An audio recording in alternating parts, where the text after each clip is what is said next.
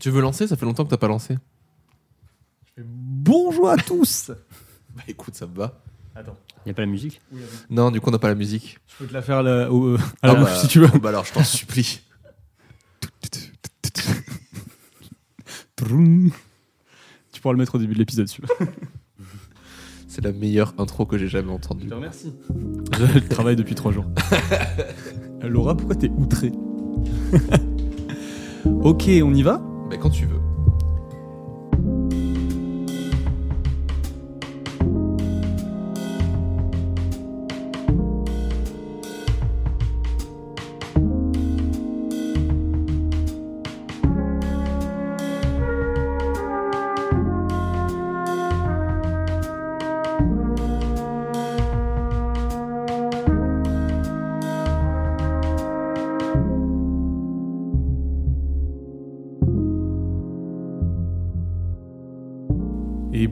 À tous. Bonsoir Robin. Et bonsoir Jean. Ça va? Bah ça va et toi? Ça va super. Ça fait longtemps qu'on t'a pas eu dans un épisode. Oui, parce que j'ai plus envie. Non. Très correct. Il rigole à moitié. Non Pas du tout. Laura, elle me regarde, elle pleure. Non, ça fait très plaisir. On reçoit aujourd'hui euh, Jérémy. Bonjour Jérémy, bonsoir. Bonjour et bonsoir à toutes et à toutes. J'ai dit bonjour Jérémy, bonsoir, mais c'est pas bonsoir ton nom de famille, c'est Jérémy Le Sas qu'on reçoit aujourd'hui dans notre épisode.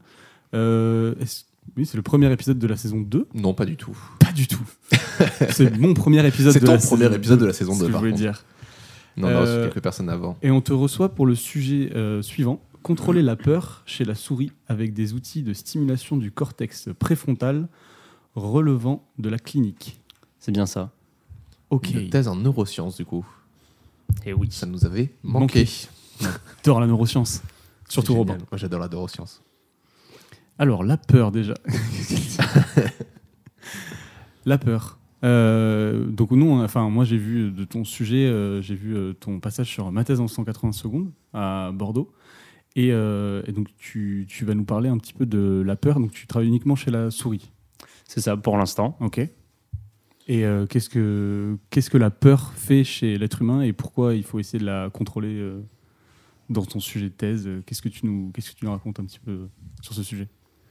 Bah, la peur, déjà, on commence par dire que c'est une émotion parce que ça, ça, touche à peu près tout le monde. Tout le monde a une idée de ce qu'est la peur. Tout le monde peut définir sa peur, ses peurs. Euh, et au sens plus large, c'est quelque chose qui est bien sûr retrouvé chez beaucoup d'animaux, euh, tous les mammifères quasiment.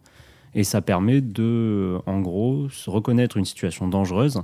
Et ça permet d'avoir des réactions très rapides pour se protéger et euh, du coup de sauver sa peau quand quelque chose va mal. Donc c'est pas quelque chose de négatif la peur? C'est pas toujours quelque chose de négatif, euh, comme beaucoup de, de phénomènes biologiques. euh, c'est toujours très. euh, tout est pas blanc ou noir, mais des Mm. fois, il y a des zones d'ombre là où les choses vont plus ou moins bien. Et c'est là qu'on peut faire le lien avec la clinique, parce que pour certaines personnes, ça, ça cafouille un peu. Et on aimerait bien essayer de résoudre ça Mm. pour résoudre les soucis de nos patients, des fois. Et du coup, euh, biologiquement, ça se traduit comment la peur? Alors c'est très varié. euh, des fois, c'est, ça se voit déjà quand on voit quelqu'un qui a peur. On peut voir des tremblements ou des, une pâleur. Des fois, les gens fuient ou évitent certaines situations. Là, c'est plutôt des stratégies. Et euh, c'est quelque chose qui varie beaucoup selon les espèces, selon si c'est plutôt des proies ou des prédateurs. Par exemple, je travaille chez la souris. Et la souris, quand elle a peur de quelque chose, en général, elle s'enfuit. Hmm. Chez beaucoup d'autres animaux, euh, comme chez les humains, ils ont des- souvent d'autres réactions. Ça peut être euh, de, la- de vouloir affronter l'objet de la peur pour, euh, pour y survivre. Ou juste, des fois, c'est un dépassement et les gens sont pétrifiés, ils peuvent plus faire euh, quoi que ce soit. Ça arrive chez certaines personnes très anxieuses quand elles doivent prendre la parole, par exemple. Ok. Il y a une molécule qui est lâchée euh, au moment de la peur ou quelque chose qui est relié à ça? Il y en a beaucoup. Il y a, il y a le- la peur et le- la réaction de stress, par exemple, parce que la peur, c'est euh, plutôt un processus euh, très, très euh, cognitif, c'est quelque chose de, qui se réfléchit plus ou moins.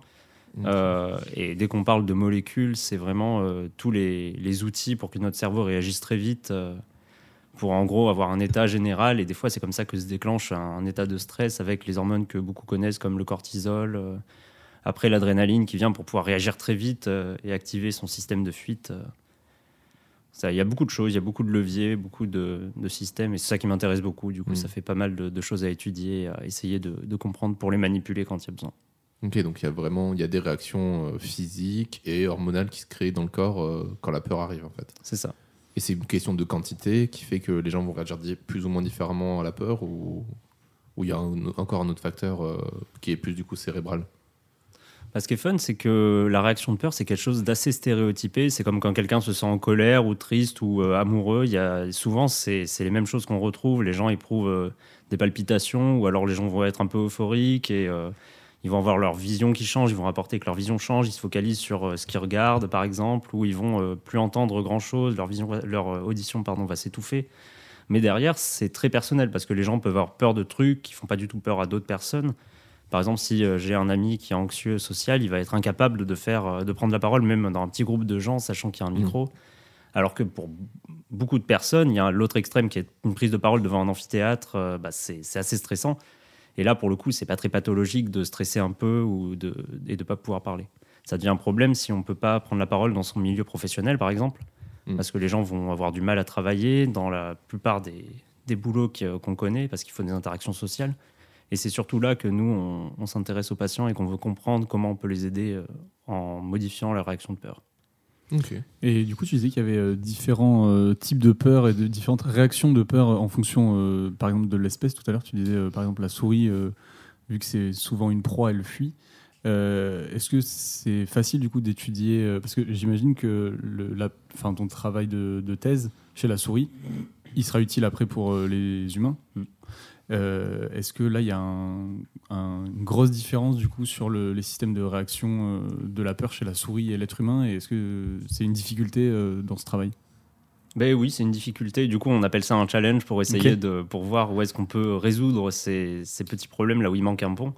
Mais ouais, il faut faire des simplifications. comme souvent en science, on essaie de prendre un système, on essaie de modifier le moins de paramètres possible pour faire des, pouvoir avoir des conclusions qui s'appliquent.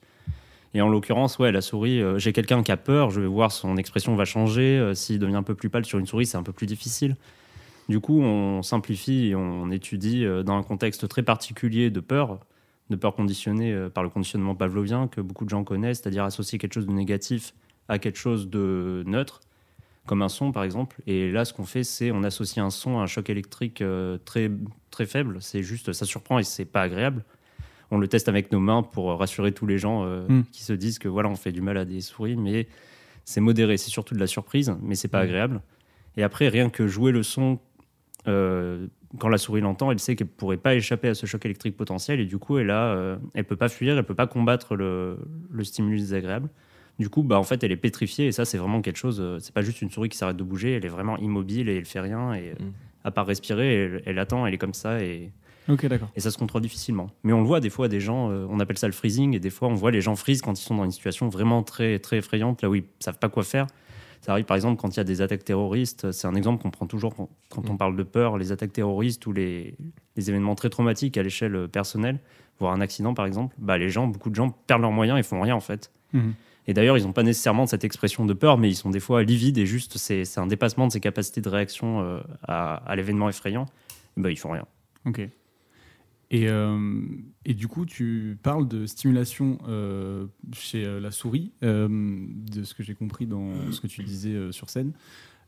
C'est une stimulation pour éviter la peur ou pour la contrôler? Ou tu parles de, dans ton sujet test, c'est la stimulation de la peur? Alors l'idéal, alors c'est beaucoup de simplification. Encore une fois, à chaque Mhm. fois, c'est dur de faire une, une headline qui dit on contrôle la peur. Oui, bien sûr. Mais euh, non, c'est sûr. Mais quand on, si on veut simplifier, on dit on peut stimuler une région du cerveau qui provoque la peur, pour faire simple, et on peut changer son activité et ça change la réaction de peur. Donc en gros, c'est ça. En pratique, c'est un peu plus compliqué. C'était les travaux euh, du laboratoire avant que j'y arrive. Ça a toujours été le cheval de bataille du labo. C'était de détecter euh, quelle partie du cortex préfrontal, donc c'est l'avant du cerveau, le truc qui est très développé chez les mammifères et beaucoup chez les humains en l'occurrence. Et il y a une région qui a une activité un peu spécifique, quand, euh, chez la souris au moins, quand il y, a ce contexte de peur.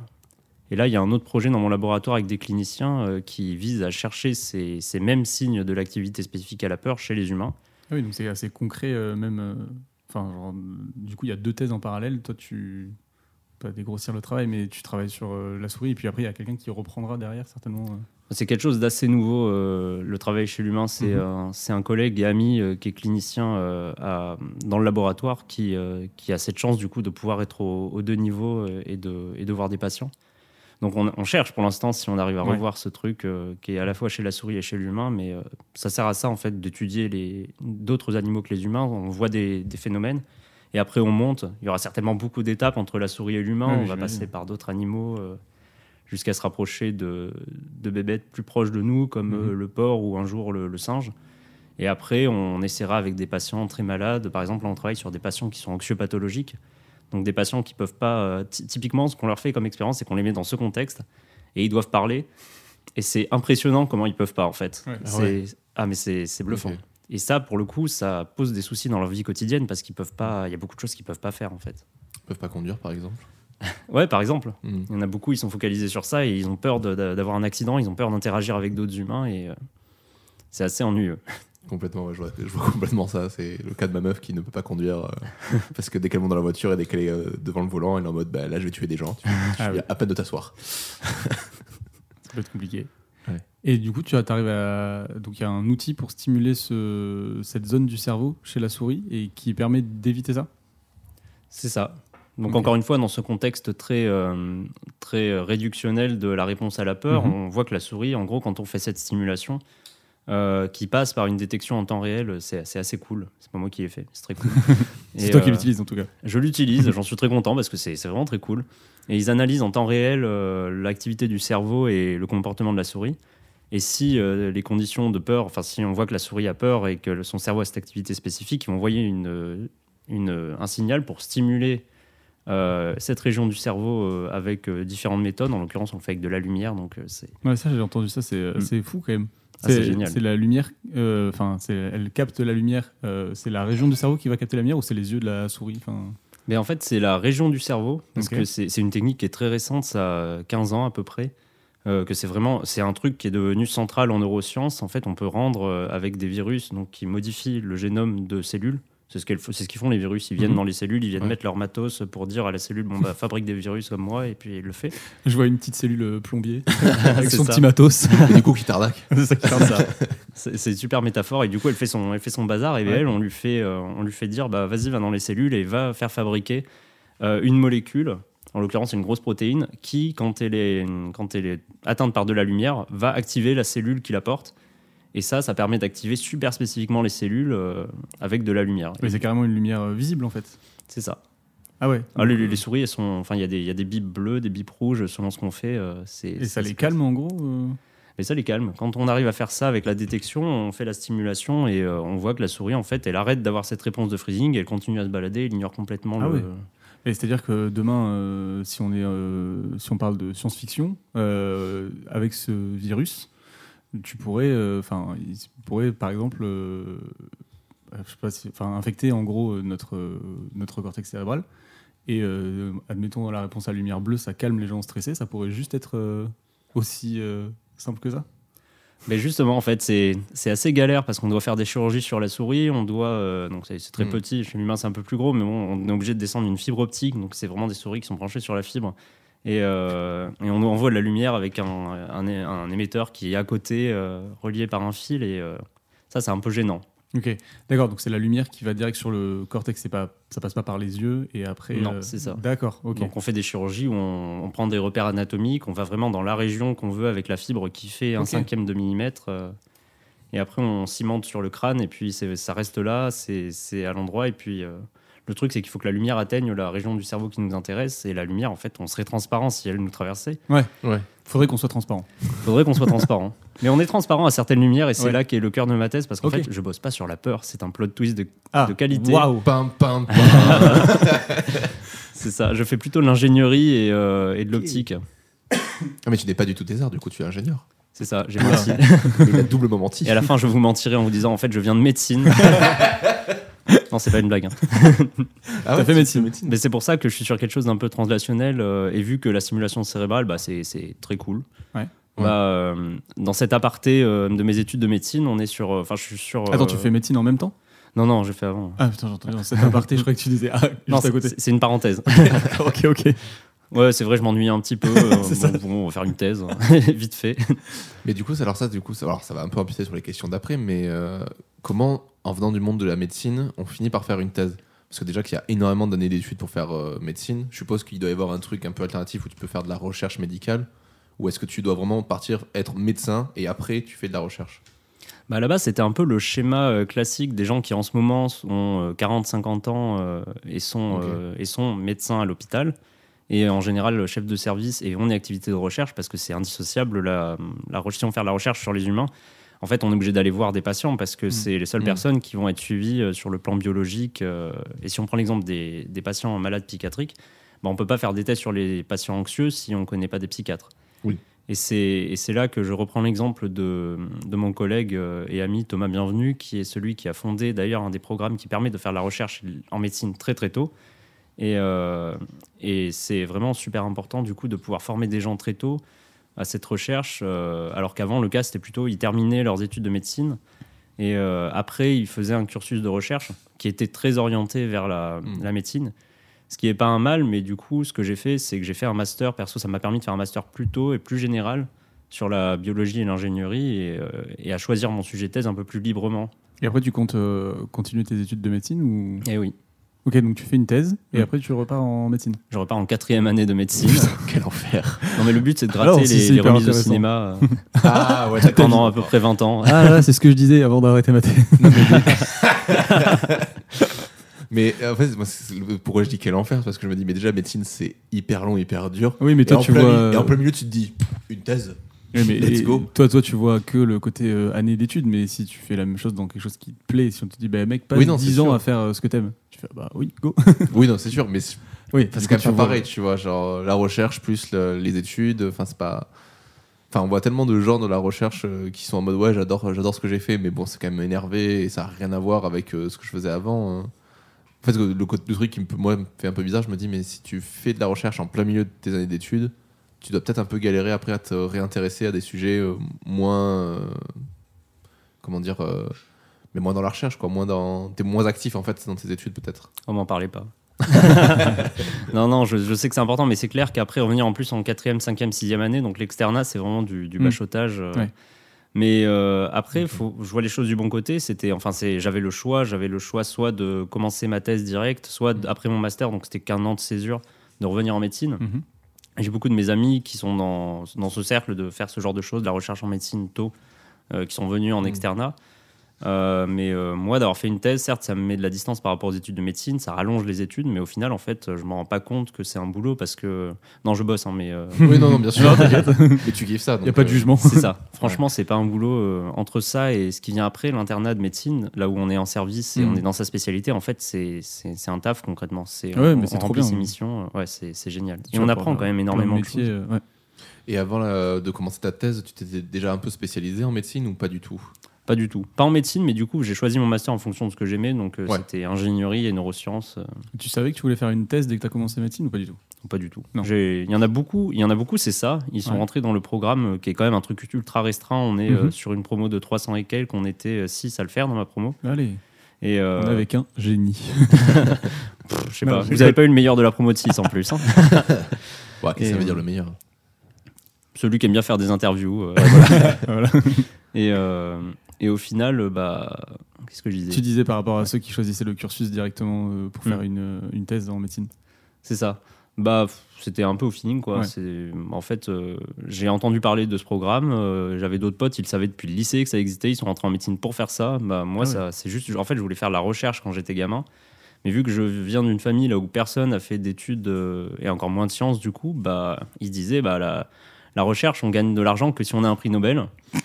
Et euh, bah, bon, euh, certes, c'est pas nécessairement simple le système euh, économique de la recherche, mais non, il y a des postes avec un salaire. Mais du coup, ils m'ont dit, bon, Mhm. bah, la recherche, c'est pas fou. euh, à part, c'est un vote la solution contre tous les problèmes de la Terre.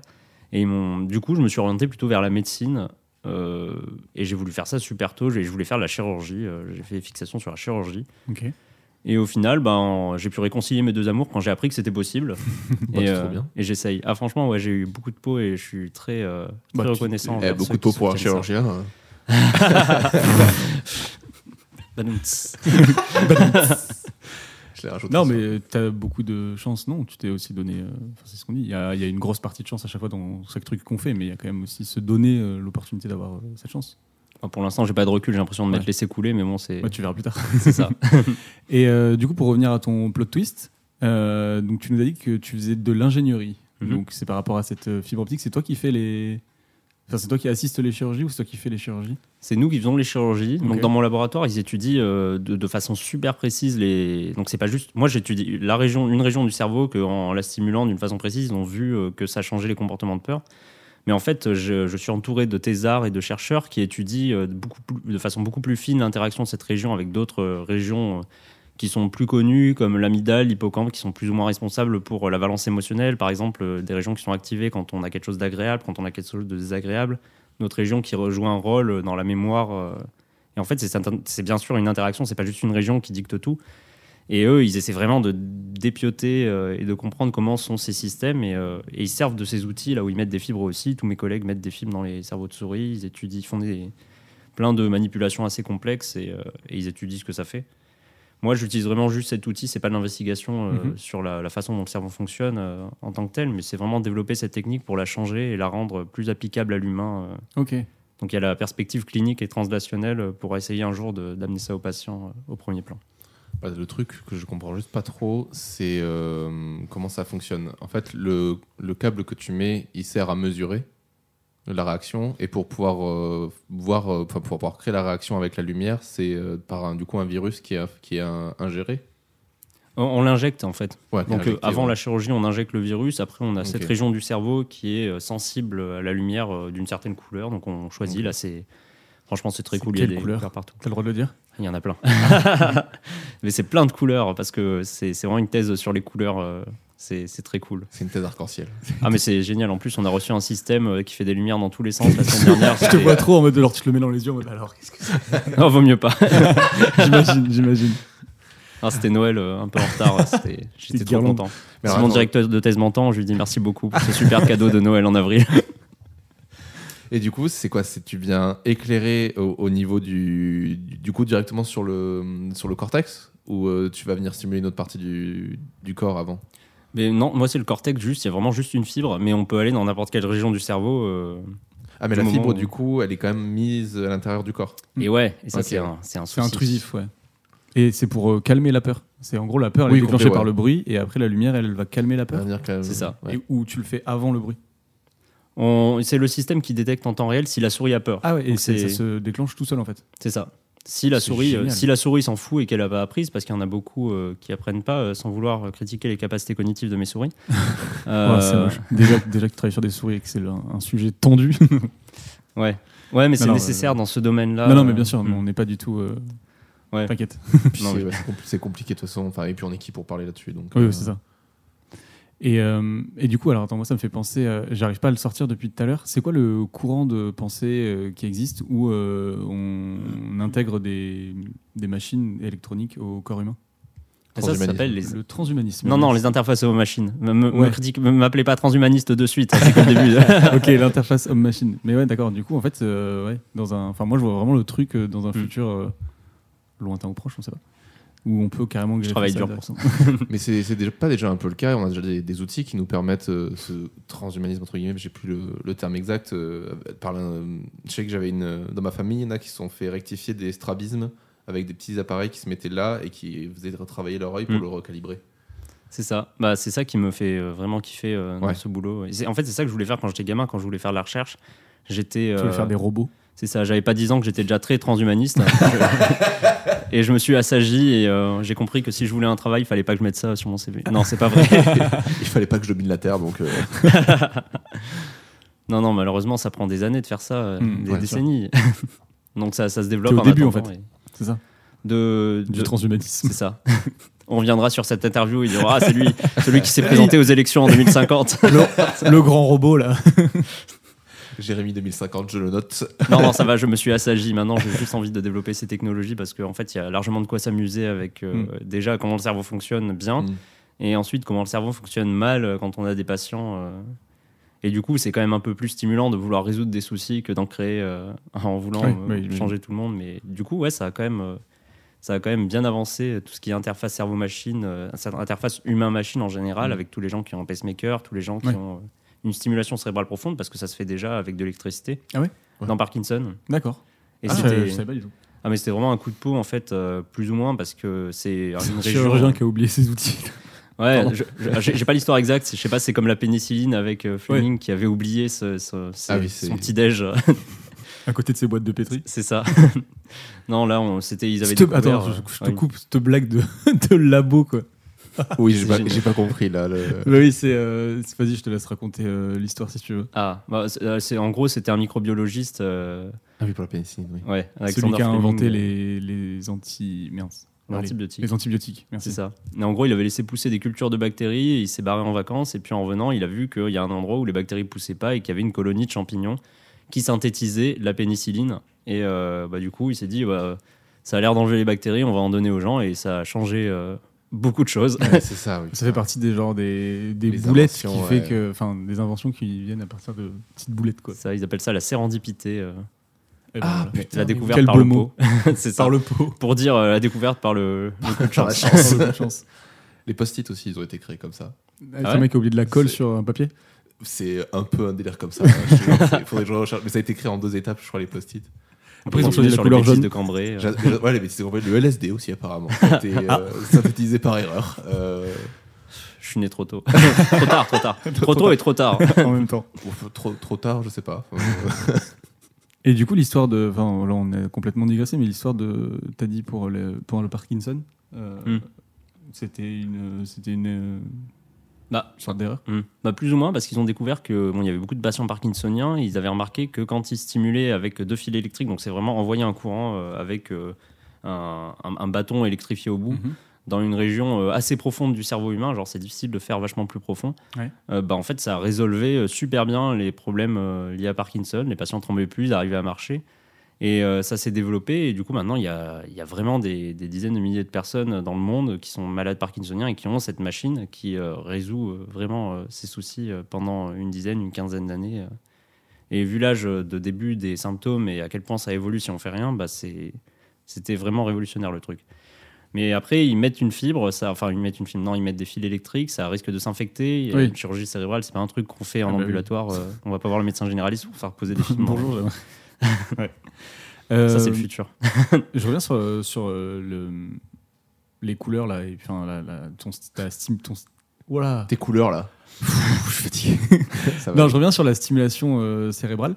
Euh, Est-ce que c'est plutôt binaire ou genre il y a une intensité du signal ou une couleur qui fait que euh, euh, soit tu supprimes complètement la peur, soit tu la rends euh, viable pour que justement elle ait cette réaction de fuite? Parce que le but c'est pas de supprimer la peur à 100% parce que sinon t'as plus aucune réaction euh, vis-à-vis de- d'un danger en fait. Mm. Bah, c'est pour ça que ouais, c'est plus compliqué. Chez la souris, c'est facile parce qu'on contrôle l'environnement, on sait que c'est là qu'elles ont peur, on fait le son pour qu'elles aient peur. Mais si on a un patient, par exemple, pour prendre l'exemple de ceux qui ont un stress post-traumatique, donc qui ont vécu quelque chose de traumatisant, comme par exemple qui ont été victimes d'un attentat euh, ou témoins proches euh, et qui auront peur, euh, bon, c'est l'exemple des, des gens qui ont fait la guerre au Vietnam, par exemple, qui après ont peur des ballons qui pètent et euh, Mhm. qui, qui perdent tous leurs moyens et qui deviennent fous parce qu'il y a un ballon qui a pété pas loin et ça leur rappelle le- le traumatisme de la guerre Hmm. Bah, l'idée, ce serait de pouvoir euh, supprimer cette peur vraiment quand il y a ce contexte dans lequel il ne devrait pas avoir peur. Donc c'est quelque chose qui... Donc faudrait à la fois détecter que le cerveau cafouille, enfin qu'il a peur, euh, et à la fois détecter que bah, c'est pas un contexte dans lequel il devrait avoir peur pour déclencher la stimulation, parce que oui, c'est sûr que il y a eu des patients qui n'avaient pas peur à cause de, de problèmes qui n'avaient rien à voir. Euh, C'était, c'est toujours des patients illustres qui ont eu une région du cerveau détruite à cause d'un souci ultra précis, et qui après en fait avaient peur de rien. Et, euh, Ah ouais. et bah, du coup, ils se mettaient dans des galères pas possibles euh, parce que il y, avait une patiente comme ça qui était très connue. Je, sais, je crois que c'était il y, a, il y a une trentaine d'années ou une quarantaine d'années. Et euh, en fait, elle avait peur de rien et du coup, elle faisait vraiment n'importe quoi. euh. Mais ça nous a permis de beaucoup avancer pour comprendre comment ça marchait. et, euh, Ok. Donc le but, ça serait aussi d'essayer de voir euh, enfin, que, cette, euh, que cet outil détecte quand il y a des situations où on ne devrait pas forcément avoir peur. c'est ça. Ok. Ça fait très Eternal Sunshine euh, quand même euh, comme système euh, de manière d'effacer la peur. Tu sais, je... Ah, t'as pas vu le film Non, c'est quoi. Eternal Sunshine of the Spotless Mind. J'aime bien parce que, attends, je te coupe, parce que Laura, depuis tout à l'heure, dès qu'il y a des sujets genre euh, sur la neuroscience ou des trucs comme ça, ou sur les maladies dont tu parles, elle me regarde, elle fait. C'est pas, c'est pas très visuel, mais elle me valide. Et là, t'as parlé de Eternal Sunshine, elle a fait. Hmm. de quoi il parle? En fait, dans Eternal Sunshine, ils utilisent euh, une sorte, une sorte de, de casque, un peu comme euh, il était utilisé en neurosciences, là, les, les casques sur lesquels il y a plein de câbles et tout. Et l'idée, c'est de, euh, c'est d'effacer des, des souvenirs ou des mémoires ou des certains voilà, certaines choses qu'ils ont mémorisées pour tout effacer. Mais il y a une personne.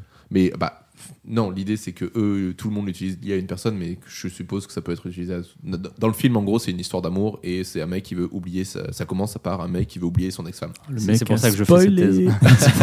Oublié. Je cherche à oublier Nex depuis 20 ans. Euh, non, mais voilà, mais du coup, c'est vrai que ça fait un côté un peu comme ça de, de venir mettre cette sonde, effectivement, et ça envoie des, lum- des lumières dans, tous les, dans tous les sens. Mm. Mais est-ce que toi, le but, c'est- effectivement, c'est ça, c'est de venir euh, détruire des, des, des, des, ch- des choses liées à la peur ou vraiment de, plutôt de contrôler la peur Notamment, je pense, par exemple, pour des euh, phobies, des choses comme ça, est-ce que ça aurait un intérêt? C'est ça, ouais, ce serait vraiment, Ouais. euh, vraiment utile. Il y a, ça, ça révèle un autre aspect du truc en parlant de oublier spécifiquement sa femme ou oublier spécifiquement qu'on a peur, par exemple, de- d'un truc qui est pas censé faire peur, comme de l'eau ou des poissons. Ouais. Euh, bah, ce serait de C'est découvrir. hyper effrayant les poissons. Je- alors, Ils faut pas pas, se moquer parce que je connais quelqu'un qui a Non. une phobie des poissons et euh, franchement, c'est. pas. Théoriquement, les requins sont des poissons, donc. euh, on peut Non, mais des peur. poissons, j'ai des guppies, elle avait eu peur de mes guppies. Donc, euh, Des guppies c'est des tout petits poissons qui. Vraiment, c'est. Ah oui, je, je vois. c'est vraiment très petit, c'est pas très menaçant. Elle a même peur du poisson euh, tel que présenté, genre un plat à base de poisson, ça lui fait peur. Ça, je peux comprendre. Quand il reste la tête du poisson, moi, je suis jamais très serein. Non, si c'est les filets du rue aussi. euh. Pareil. Mais du coup, il y a ce, mon labo, en l'occurrence, il y en a qui bossent sur euh, le fait de démontrer qu'il y avait vraiment certains neurones qui sont là pour dire euh, bah, je suis là pour cette peur spécifique. Et c'est impressionnant comment ça marche. Du coup, dans, Ah ouais. dans tous ces millions de neurones, bah, il y en a, euh, il y en a quelques-uns qui se disent bah, moi, je suis celui de la peur des poissons. Et tu pourrais les. Enfin, pas toi, mais euh, ça pourrait être euh, genre supprimé ou contrôlé euh, grâce à la lumière Bah, le but, c'est que je fasse ça justement pour aller chercher des peurs encore plus spécifiques. Bon, ça, c'est encore plus loin que Ouais, mon ouais. sujet de thèse, que l'étendue de mon sujet de thèse, mais on a vraiment un, un plan et les outils. C'est ça qui m'intéresse dans le fait de faire de l'ingénierie, c'est de développer des outils qui permettent de faire ces trucs et vraiment, on, on se rapproche très très doucement Mhm. de, de pouvoir faire ce genre de choses et de comprendre surtout où sont calées ces mémoires, comment, euh, comment elles interagissent avec nos réactions euh, et notre réflexion. Et ça, c'est vraiment super cool. Et là, vis-à-vis du travail que tu nous, dont tu nous parles depuis, euh, depuis tout à l'heure, euh, t'en es où Déjà, t'as combien? T'as dit un an et demi, non C'est ça? C'est ça, je suis à la moitié, Ok. à peine plus. Et euh, en termes de, de travail, de trucs euh, acquis et de trucs qui restent à acquérir, tu t'en, es où à peu près? Si t'arrives à le- définir. hein. Sur le plan de mes compétences ou de l'avancement du projet Les deux. Bah, Sur le plan des compétences, l'avantage, c'est que je me suis surtout nourri de toutes les, tous les trucs qui savent faire au labo, qui sont super pointus, genre faire les chirurgies, faire l'analyse euh, de, de ce que fait le cerveau. Je suis en train de faire ça, c'est la galère, euh, j'ai du mal. Il faut, faut réfléchir beaucoup. Ouais. Euh, c'est pour ça que ça me prend du temps. Et, euh, et en fait, euh, bah ça, c'est une partie des compétences que j'acquéris et que j'acquiers. Et derrière, il y a du développement qui se fait avec une équipe de chimistes. Justement, c'est quelque chose qui rentre en, en ligne de compte dans le, le développement de cette technique de stimulation avec de la lumière pour essayer de le rendre moins invasif. Et, euh, et là, pour le coup, c'est beaucoup de développement. Donc, c'est vraiment genre, on essaie de faire marcher le truc, on le raffine quand ça marche pas.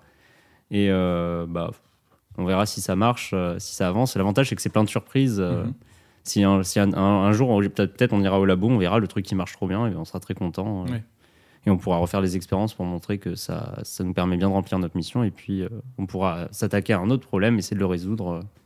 Et au bout de ça, il y a l'essayer de pouvoir le faire chez les humains malades et de résoudre leurs problèmes avec, avec cette stratégie. Bien sûr. C'est quoi, tu penses qu'on a fait le tour de ta thèse à peu près là? Sans rentrer dans les détails chimiques et optiques, oui, mais je sais pas si ça intéresse grand monde. Il y, a- y des couleurs, c'est- j'insiste, c'est vraiment très coloré, c'est trop cool. Ouais. Il y, y en a une, une qui marche en particulier ou pas? De couleurs? Ouais. Bah, toutes, mais euh, Ah ouais, il n'y a pas de. en fait, on essaie de le faire avec de la lumière infrarouge parce qu'elle, elle peut traverser Mmh, les ouais. tissus. Et du coup, il n'y aurait pas besoin de mettre de fibres. Et là, à la base, base, vous avez fait avec de la lumière blanche euh, classique ou? Bah, c'est de la lumière bleue ou rouge ou verte. euh. Et, euh, et l'avantage, c'est qu'on peut utiliser les toutes en même temps et stimuler des neurones différents. C'est assez stylé. Et, euh, et, mais voilà, bon, le problème, c'est que du coup, il faut mettre une fibre dans tous les cas parce que c'est de Ouais, la lumière qui traverse quelques, avait- même pas un millimètre de tissu. Mm. Donc c'est J'imagine une lumière stroboscopique du coup dans toutes les couleurs dans le Mhm. cerveau. T'as peur, t'as pas peur, t'as peur, t'as pas peur. c'est Ga- Gaspard Noé le film. Hein, c'est... ok, et ben écoute, euh, nous allons passer à cette deuxième partie rapidement hein, pour revenir à ce qu'on disait sur, euh, par exemple, qu'est-ce que tu fais pour sortir de ta thèse? Si tu en sors. si tu en sors Enfin, qu'est-ce que tu fais à côté de ta thèse ou dans la vie? Je fais beaucoup de trucs. Là, c'est un, c'est un truc qui intéresse. Enfin, moi, c'est un truc qui m'intéresse moi, donc je pense que ça, si ça m'intéresse moi, ça peut intéresser d'autres gens. Euh, soit les thésards qui nous écoutent, soit des gens qui veulent faire des thèses, ils aiment bien savoir euh, ce qu'il y a à côté, quoi. Alors, parce qu'il y en a, ils disent, euh, on a reçu des gens qui disent euh, bah, moi je fais que ça et c'est trop bien parce que du Mm. coup je me renseigne, je fais des trucs euh, à côté mais qui ont Mm. un rapport à ça. Il y en a ils font de la vulgarisation et il y en a ils font euh, mais complètement autre chose, tu vois. Mm. Du coup ça je trouve ça assez intéressant. Donc même si tu fais plein de trucs, tu peux nous dire ce que tu fais, t'inquiète. Bah, pour ce qui est proche de la thèse, j'aime bien faire la vulgarisation et communiquer sur euh, ce que je fais pour inspirer des gens parce qu'à la base, euh, quand j'ai voulu faire la recherche, y a pas eu, on m'a pas nécessairement encouragé parce que j'étais pas auprès des bonnes personnes. Hmm. Et j'estime que c'est quand même une grande chance que j'ai re-été happé par le monde de la recherche par le biais de, bah, de- du programme que j'ai suivi. Et au final, des opportunités qui se sont présentées. Donc, si j'arrive à, à convaincre des, des jeunes, enfin des personnes un peu plus jeunes que moi, de- d'essayer de faire ce genre de choses et de ne pas hésiter à essayer à suivre leurs leurs rêves ou leurs idées qui leur passent, les idées qui leur passent par la tête sur leur carrière, bah, ça, me, ça me ferait vraiment plaisir. Tu fais ça quelque part euh, en particulier, le- la vulgarisation, ou c'est plus au quotidien, auprès des gens que tu rencontres euh Bah déjà les gens que je rencontre et puis après bon c'est ce genre d'événement euh, enfin ve- venir avec vous euh, sur euh, sur ce plateau euh, pour euh, pour parler de ma thèse euh, ou alors faire ma thèse en 180 secondes ou alors faire la Mm. communication scientifique euh, en l'occurrence avec des gens qui font pas forcément du développement et de l'ingénierie bah ça me fait ça me fait plaisir de leur partager un truc un peu frais Mm. T'as déjà publié un article ou pas encore? Non Non Ça t'intéresse pas trop ou... ah si il faut quand même pour euh, Ouais. que les gens puissent lire ce qu'on fait euh. T'es un peu obligé hein, quand tu fais une thèse. euh, Oui, c'est ça ce qui me semblait. Euh, moi, moins je pense que c'était un euh, minimum, ouais. Hmm. C'est un minimum, mais euh, il y a des directeurs de recherche, si t'en fais pas trois ou quatre, euh, ça, se passe, ça se passe pas très bien. Ah, ça dépend Oui, du domaine aussi Oui, oui, ça dépend du domaine. Ok. Mais il y a Capscience, je pense, euh, qui, enfin, ils Mm. font beaucoup de trucs. Enfin, le cerveau, je pense, c'est un truc qui est euh, assez passionnant pour que ça parle à tout le monde. Mm. Euh, et du coup, certainement, enfin, moi, je sais que Capscience, j'avais pu intervenir sur euh, la nuit européenne des chercheurs ou des trucs comme ça. Mm. Et je sais que Capscience, ouais, ils sont férus un petit peu de gens qui aiment bien euh, faire de la Mm. vulgarisation. Donc, euh, Mm. je sais pas si tu as déjà été contacté ou si tu ouais as nous avaient contactés. proposé euh, j'avais pas trop eu le temps sur le coup mais Ah, mais n'hésite pas, ils sont trop cool. c'est trop bien Ok, bah écoutez, moi, je pense que si on a fait le tour, Tu veux passer à ton interro? Peut passer à l'interro de Robin. Tu connais cette partie ou pas? T'as déjà écouté un peu l'émission ou pas du tout? Je me souviens plus de l'interro Ouais, L'idée, c'est juste que je dois résumer tout ce qu'on vient de dire en une phrase concrète. Quoi. ah oui oui Voilà. Sans lire le titre. Sans lire le titre de la thèse. Parce qu'il y a une fois où c'était. Alors. C'était une fois. Mais mais oui, mais c'est- en même temps, la- le titre était tellement long et tellement explicite que c'était déjà le résumé de la thèse. C'est c'est- ça, c'était toujours un peu compliqué. Mais là, l'avantage, c'est qu'on peut le résumer plus simplement. Waouh Ouais. Vous voyez le film tu vois, Elon Musk, tu veux diriger le monde. Voilà, pour moi, c'est- Pour moi, t'es Elon Musk. c'est l'interro de Robin. Euh, du coup, bah, pour, pour moi, pour résumer ce que tu, tout ce que tu travailles et ta recherche, le but, en gros, est d'apprendre à maîtriser la peur via euh, un système euh, lumineux qui est actuellement travaillé chez les souris et à terme serait pour développer pour les hommes. c'est ça Bah, non voilà. c'est pas du tout ça j'aurais dû dire ça oublié vous avez tout confondu, monsieur. Je suis désolé. c'est du transhumanisme. on recommence Enfin, du transsourisme. non Du transsourisme. Alors, comment tu dis pour pas dire euh, transhumanisme? L'interface homme-machine. Ah, c'est parce que c'est pas c'est pas le même but. euh, Le transhumanisme, c'est vraiment dans un but d'augmenter. Là, on cherche à, Ah à oui, résoudre des soucis. C'est des gens qui ont des, des problèmes. Quoi. C'est vrai, comme, le- euh, c'est vrai, on l'a pas dit en fait quand on parlait de transhumanisme. Le transhumanisme, c'est euh, genre booster les hommes. Enfin, les humains. Voilà. Booster les humains. Bon, Tu peux dire aussi les hommes. hein, Ça il y a dépend. les hommes Avec un grand. H. Voilà. Et, Parce qu'il y a euh, des choses à rattraper, peut-être. Peut-être. Et euh, ouais, d'accord. Et donc toi, c'est vraiment pour euh, dans le but de soigner, quoi. c'est ça. Ouais, mais en même temps, est-ce que ça augmente pas du coup certaines personnes qui- C'est pas mon boulot. Je suis... Il y en a, il y en a Là, ils c'est bossent sur ça. euh, Ouais. Il y en a qui sont vraiment à fond sur ça à Ouais. Bordeaux, qui sont super intéressants. euh. Il y avait le, le procès de l'intelligence artificielle, c'est une aparté. Ah euh, oui, ça me Ah, parle j'en ça. parler ça, oui. ah, C'était fantastique. C'était Marocco Pas du tout, mais ça sera Marocco. Je sais même pas ce que c'est. Euh, non, de quoi le, la conférence. Le procès Non, je l'ai pas. je l'ai pas- J'en ai entendu parler, mais je l'ai pas vu. Ah, ça vaut le coup. C'est trouvable quelque part, ça, ou pas du tout? Sur YouTube, c'est l'université qui avait organisé. Enfin, Ok. c'était des, des gens qui avaient organisé ça. Ils avaient fait une mise en scène. euh, Je, je sais plus, c'était à la salle du Conseil général. Mais C'était à euh, Bordeaux. C'était à Bordeaux. Ouais, ok. Ils avaient mis en scène euh, un, un procès euh, envers euh, un maire, enfin un maire de Bordeaux dans le futur, euh, qui, où ils avaient découvert à cause d'un bug que c'était un robot en fait. Et du coup, il y a plein de professionnels qui défilent euh, avec euh, un script pour euh, apporter leur pierre à l'édifice. Il y en a qui bossent sur la biologie pure, il y en a d'autres qui bossent vraiment sur l'intelligence artificielle, comment ça marche. Il y en a d'autres, ils sont là pour expliquer, bah, d'un point de vue éthique, qu'est-ce qu'on peut en penser. D'autres de la sociologie. Et du coup, en fait, ça, c'est vraiment, ça donne toutes les clés d'une façon super simple pour comprendre tous les aspects très compliqués de la question de l'intelligence artificielle dans la société. C'est une société très idyllique, mais, euh, mais c'est chouette. Les procès sont pas vraiment comme ça. Il y a rarement un sociologue qui débarque qui fait Oui, bon, il a tué des gens, mais bon, en même temps, Objection. il est borderline. Borderline. Il était énervé. il était énervé, voilà. Qui n'a jamais été énervé ici Ok. Euh, Bah écoutez, vous voulez qu'on passe aux recommandations allez, j'en ai pas. Bah, commence alors. non, non, vas-y, vas-y, je te laisse commencer. si. J'en ai pas non plus entendu, Ah, je suis en train de réfléchir. Toi, toi, je t'avais envoyé un message, t'as pu trouver une recommandation. À recommander un Ouais, un truc que t'as vu récemment, écouté. Despacito. Non. non. C'est en 2012. Non, 2016. allez. Je tranche le en deux, mais. euh, Euh, voilà, Laura, un avis sur Despacito peut-être Non, Euh. t'avais un truc à nous recommander ou? Oui, j'ai réfléchi, je vais rester sur la musique et euh, j'aime beaucoup Frank Zappa, c'est très disruptif. euh, et, euh, et mon directeur de thèse dit souvent que je suis très disruptif, donc euh, bah, pourquoi pas Frank Zappa Tu m'expliques le mot disruptif? Euh, bah, Je l'ai même pas compris moi-même, donc euh, Attends, disruptif, c'est le mot qu'ils utilisaient tout le temps, là, les macronistes, euh, en 2017 pour leur campagne. En gros, c'est euh, des idées qui seraient un peu euh, hors, euh, hors de la pensée euh, commune. Et l'idée, ce serait, voilà, quand tu as des idées disruptives, c'est que tu es un peu. Que t'es un peu. T'es un foufou, quoi. Non, c'est pas que t'es un foufou, c'est que c'est un mélange entre idée novateur et en même temps idée que personne ne défend. quelque chose- Il y a que- Mm. un truc un peu comme ça, je sais plus. Ah, Ok, il y a un peu une idée de révolte quand même. t'avais complètement raison. Ouais, c'est ça. Je te dis la vraie définition. C'est Marocco. Vas-y, vas-y, dis-moi la vraie définition. Se dit d'une entreprise, d'un produit, d'un concept, etc., qui crée une véritable rupture au sein d'un secteur d'activité en renouvelant radicalement son fonctionnement. C'est exactement ça. C'est ce que, pour moi, c'est ce que tu disais. Mais c'est oui, oui, mais c'est parce que en fait j'avais interviewé euh, Monsieur Guillaume Disruptif. Non, Guillaume Guillaume ça, mec. Guillaume Meurice qui avait un groupe de Ah. musique pour son deuxième spectacle qui s'appelait Les Disruptives et Oh. en fait c'était un groupe de rock macroniste. C'était génial. Bah, écoutez, en ça. vrai, je vais recommander ça et je me.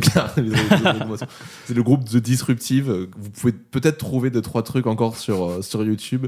Et ils avaient fait des chansons à la gloire, euh, à la gloire de voilà de, de Guillaume Meurice. Je vous mettrai euh, l'interview que j'ai faite de lui. En description et c'est genre vraiment avec tous ces musiciens ils en parlaient c'était extrêmement drôle c'était très inspiré de euh, des trucs donc euh, Spinal Tape ou des trucs comme ça et vraiment apparemment le show c'était moitié stand-up moitié euh, moitié concert de musique et en même temps c'était un truc un peu, particulier. C'est extrêmement drôle ils me font beaucoup trop rire. Et bon c'est très la troupe France Inter hein, mais c'est c'est génial quoi. Donc voilà les disruptives ma recommandation. Ok, bah top. Et ben moi, j'en ai pas. J'aurais bien aimé trouver un truc euh, lié avec la peur, mais euh, moi j'ai hésité aussi mais je cherchais une série ou un, un film. euh, oh bah Black Mirror Ouais, mais justement, je voulais pas dire Black Mirror. non, mais écoute, ça sera, ça sera pour une prochaine. Hmm. Je réfléchirai mieux la prochaine fois. je cherchais moi aussi un Pourtant, truc il y en a avec plein, peur. hein. ouais c'est Enfin. clair hein. Ah oui, oui, mais d'intéressant. eh ben Get Out Oui, Get Out, c'est super. Même tous les films euh, qu'il a sortis après. J'ai pas Euh, regardé tout de Jordan Alors, Peele, moi, mais... Us, j'avais pas aimé. Laura, elle est outrée. Moi, Us, j'avais pas aimé. C'est son dernier que j'avais bien aimé. Euh, Mais là, il, il comment a- là, il est sur un film qui s'appelle Nope, je crois. Nope. Il fait, en fait, ça va être une phrase juste à la un fin. nuage. Non, mais c'est juste un nuage, c'est drôle. C'est... C'était la bande. En fait, ils ont sorti la, Jordan Peele. ils ont sorti la, l'affiche et c'est vraiment juste un nuage, genre en mode orage. Et juste une plaine et il y a écrit Nope. c'est devenu un peu un pendant une semaine sur, euh, sur Twitter. Tout le monde était en mode Ok, bon, Nope alors. euh, C'est un truc comme ça. Ah oui. Mais euh, non, mais Get Out, si vous l'avez pas vu, il faut le regarder. Voilà. Ou. Euh, Oui, c'est ça, non. C'était ça, Get Out. C'est plus euh, psychologique que vraiment de la terreur qu'on oui, pourrait c'est pas avoir. de la peur. oui. Bah, ça reste de la peur parce que c'est très angoissant et c'est c'est extrêmement beau aussi. Comme pour un film d'horreur, je trouve ça vraiment très beau. Fait un peu un paradoxe. Ouais. Oh, c'est du psychologique. Ouais, mais- psychologique, ouais. Ouais, ouais, c'est- ça, reste, ça reste un film un Ça peu horrifique quand même. hein. Parce que la, la fin, la fin part un peu en couille. C'est de l'horreur psychologique. mais c'est clairement de l'horreur psychologique. Moi, j'aime beau- beaucoup ce genre de, de film. Le prochain que je dois me faire, c'est euh, euh, It Follows. Je sais pas si vous avez vu. Qui apparemment est incroyable. Où en gros, le, le, le monstre, entre guillemets, se transmet, euh, se transmet par le sexe. Oh, Et, euh, et en fait, le truc, c'est que le monstre marche tout le temps derrière toi et que tu le vois. Et donc, du coup, tu passes ton temps à voir le méchant. Et ça a l'air bien. extrêmement bien. Et beaucoup de gens m'en disent du bien, donc faut que je regarde ça. Et puis, bon, petite métaphore sur le sida, peut-être. Ah bon voilà. Mais en fait, du coup, c'est ça c'est qu'ils sont obligés de coucher avec quelqu'un pour refiler le monstre. Ok. Donc voilà. Écoutez, ça nous paraît pas mal euh, comme Ouais. petit épisode. Là, on a dit plein de choses. Merci beaucoup, Jérémy, d'être venu. Bah, merci à vous surtout, c'était super sympa et euh, c'est vraiment utile euh, de faire ce genre de Merci choses. de nous avoir cool, éclairé merci. de tes lumières. Oh là là, oui Il y a un jingle de fin et de Yes blague. Il y aura bientôt un jingle de blague. Bon, bah, du coup, si jamais vous avez aimé cet épisode, qu'est-ce que vous pouvez faire, à votre avis? En écouter d'autres plein. en écouter d'autres plein, puisqu'on a plein d'épisodes déjà de sortie. On est dispo sur toutes les plateformes euh, Spotify, Deezer, euh, Amazon, euh, voilà. Euh, Qu'est-ce qu'on a? On a Apple Podcast et tous les, toutes les autres plateformes. Quasiment, on est quasiment chez tout le monde. Pas sur YouTube. Parce Euh, que c'est plus sur pas YouTube. fait pour. Non, c'est pas du tout adapté, c'est pas génial parce que ça nous divise. Ni pratique. Voilà. Ça divise un peu nos, nos sorties, donc c'est pas ouf.